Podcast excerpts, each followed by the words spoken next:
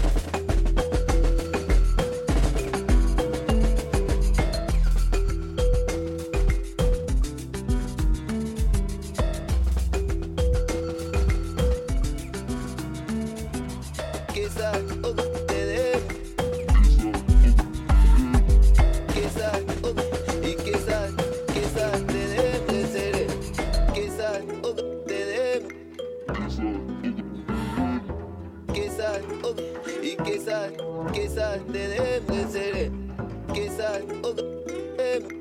quizás.